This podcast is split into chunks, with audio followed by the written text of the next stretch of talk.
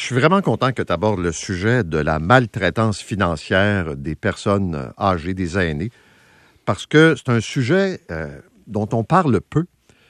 Et euh, Dieu sait que la manipulation, puis euh, le chantage, et de profiter comme ça de gens vulnérables, il y en a plus qu'on pense. Exact. Puis on parle de l'actualité. On parle de ce fameux cas où l'autorité des marchés financiers ben, soupçonne un conseiller, disons, d'avoir agi en conflit d'intérêts comme fiduciaire, mandataire et, euh, disons, qui était héritier de la, dame qui était supposée de protéger.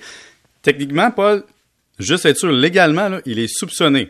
Oui. Donc, même si c'est dans le journal, c'est un soupçon, mais ce qui, ce qui paraît mal, c'est que le monsieur aurait des bateaux, un bateau, un véhicule récréatif et des honoraires très élevés, et le bateau, le véhicule récréatif serait à son nom, alors que ça semblait pour le bien-être de la madame. Mais outre ça, je voulais partir de là pour qu'on parle du sujet. Premièrement, ici on souligne Group Investors, qui est IG, euh, dans le fond, gestion de patrimoine, dans le changement de nom euh, d'affaires. Faire affaire avec une bannière, c'est quand même un avantage pour une chose. Dans un cas comme celui-là, on s'entend. Si jamais il y a eu une mauvaise attitude ou une erreur de comportement d'un conseiller, le groupe doit dédommager. Même si légalement, peut-être que c'est pas le groupe qui devrait payer. Le groupe va payer, puis je vais te dire pourquoi. C'est arrivé dans le passé à des institutions financières bien connues. Tu as un conseiller qui ne respecte pas, par exemple, le profil d'investisseur d'un investisseur et puis qu'il y a une chute drastique des marchés boursiers, ben on va pas prendre un risque réputationnel pour un conseiller puis un client, on va tirer un chèque. Et donc dans ce cas-là, je pense qu'Investors va faire sa job euh, d'intervenir. L'autre point, c'est dire, OK, parlons de maltraitance financière. Pourquoi c'est un sujet tabou qu'on n'en parle pas beaucoup? Parce que les victimes n'ont pas beaucoup de, de, de voix. Une personne de 95 ans qui se fait avoir ou 85 ans par ses enfants, par une personne de confiance, quand, elle est en perte d'autonomie, tu vas moins la voir dans les médias les réseaux sociaux déchirer sa chemise. Et c'est pour ça que ces personnes-là sont souvent victimes. C'est une personne de confiance souvent la famille en passant, ou quelqu'un qui est proche de la famille, qui a réussi à soutirer de l'argent. Et c'est pas toujours malhonnêtement, des fois c'est du chantage émotif. Je te donne un exemple. Tu vas voir ta mère de 85 ans. Ah, le petit dernier, hein? Mon petit-fils ou mon fils, là, tu sais, l'école privée, là, coûte cher, là, hein? On n'arrive plus ben ben. Tu vas pas laisser ton petit-fils dans la misère, hein? Tu sais, des affaires de même, mais même les enfants. Donc, jouer sur comment peux-tu me laisser dans la misère? Et on demande aux personnes âgées qui ont leur propre sécurité financière à protéger de tirer un chèque. Et l'autre point, c'est de dire que dans les dernières années, il y a eu un bout de chemin qui été fait. L'Ordre des comptables agréés du Québec, comptable professionnel agréé du Québec, a dit à un moment donné, écoutez, nous, là, on est pris dans notre secret professionnel. Et donc, quand il y a un changement en 2017 de la loi visant à lutter contre la maltraitance, on a implicitement intégré, dans certaines circonstances, le droit de lever le secret professionnel pour aller dénoncer quelqu'un. Je te donne un exemple. Je vois les états financiers d'une compagnie qui sert d'actif à une personne qui est en CHSLD. Et je vois que la personne qui fait les transactions est en train de vider la compagnie.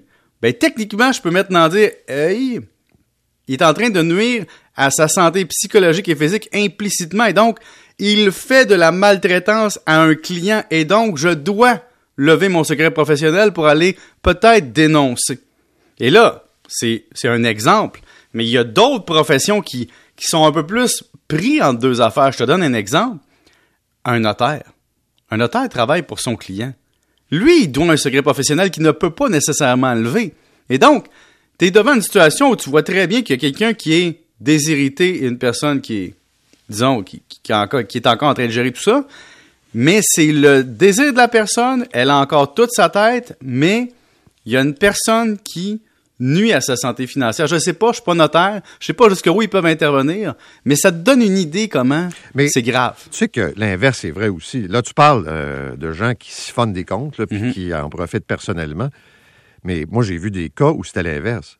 Vas-y. Euh, genre, euh, la, dame âgée aimerait ça, peut-être avoir un nouveau téléviseur, tu sais. Mhm. Puis elle a l'argent pour ça. Puis euh, son fils ou sa fille dit ben non, t'as pas besoin de ça. Tu comprends? Pour pas qu'elle dépense. Ben ça c'est mais c'est encore la maltraitance. Ben, dans l'article c'est un exemple. Le monsieur dit à madame, hey, vous avez pas les moyens de votre résidence privée, vous allez aller en CHSLD parce que lui c'est l'héritier techniquement, si c'est vrai.